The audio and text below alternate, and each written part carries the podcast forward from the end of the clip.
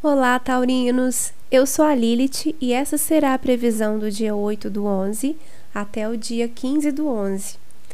Tiraremos então uma carta para os arcanos maiores e outras três cartas que vão acompanhar a interpretação da mesma, tá bom?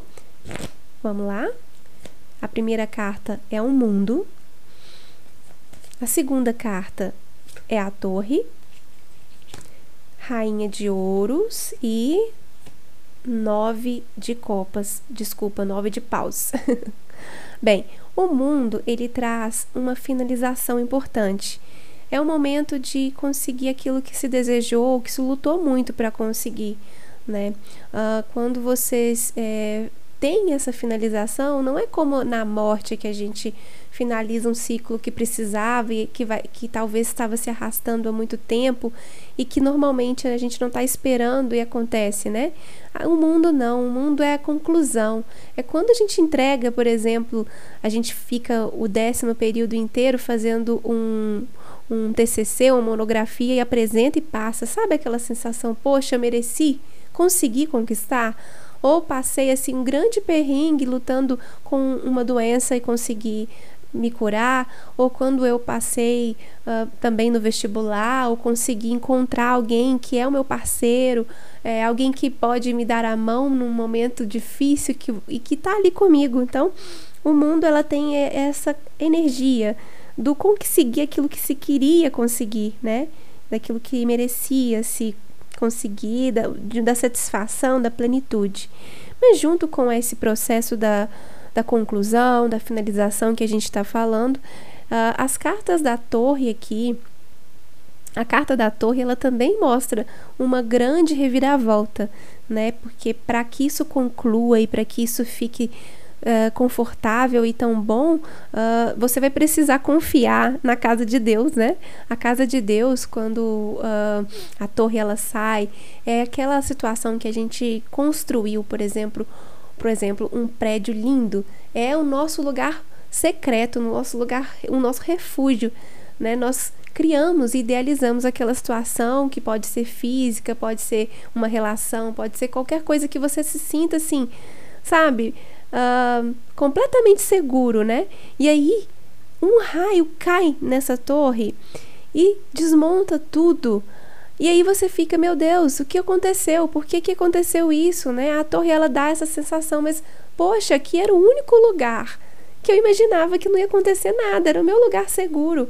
E essa carta ela, ela existe para mostrar para você que não existe nenhum lugar seguro, nem internamente, nem externamente, e que toda vez que nós criamos uma situação, uma proteção, e essa proteção ela começa a ficar velha, ela não te cabe mais sabe? Você insiste, você insiste em morar num cômodo é, pequeno e assim, você precisa expandir, você precisa sair desse lugar, você precisa conquistar outras coisas, não te cabe mais, mas você não quer sair porque ali está confortável. Então o raio parte a torre no meio. Um raio faz com que o chão saia dos seus pés e você fique se sentindo meio atordoado diante da situação, tá? Uh, Lembre-se que a energia é a conclusão, é a finalização e a satisfação, mas que dá a sensação, primeiramente, de que alguma coisa né, ficou fora de controle, né, porque você achou que tinha. E aí a gente vê também a Rainha de Ouros e o Nove de Paus. Né? A carta do Nove de Paus ela fala sobre uh, uma situação onde eu tento muito, que eu tento muito e todas as vezes que eu tento estudar, sempre errado. E aí acaba que eu só tenho uma única alternativa e eu não tenho até medo de usar porque é, eu já tentei tudo e só tenho uma coisa, um palitinho de fósforo para riscar.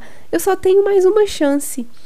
E essa carta ela fala o seguinte: olha, você já tentou e quando você tentou e não conseguiu, você ganhou experiência você ficou mais experiente, você ficou é, mais sábio. Mas tem uma coisa que aconteceu no meio desse processo que é, foi que você ganhou muita amargura nisso.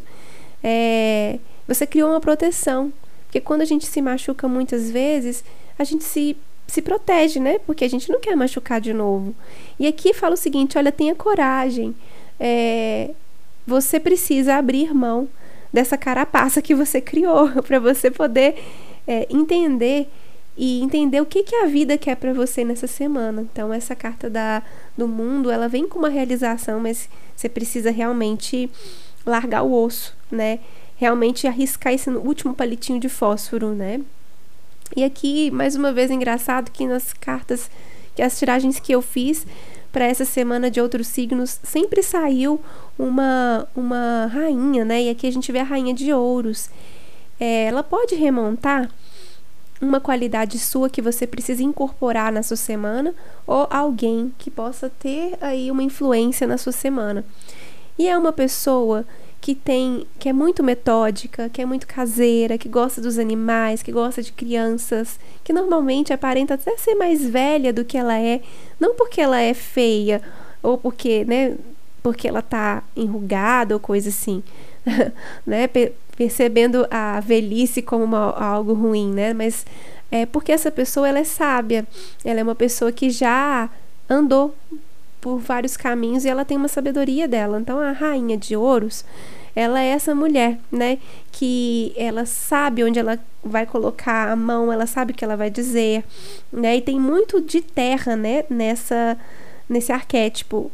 Ou seja, é uma pessoa que é metódico, que é uma pessoa que normalmente tem aí uh, uns atributos de ter certeza para falar as coisas, então, assim, talvez você precise dessa maturidade para tomar as rédeas da sua semana, né?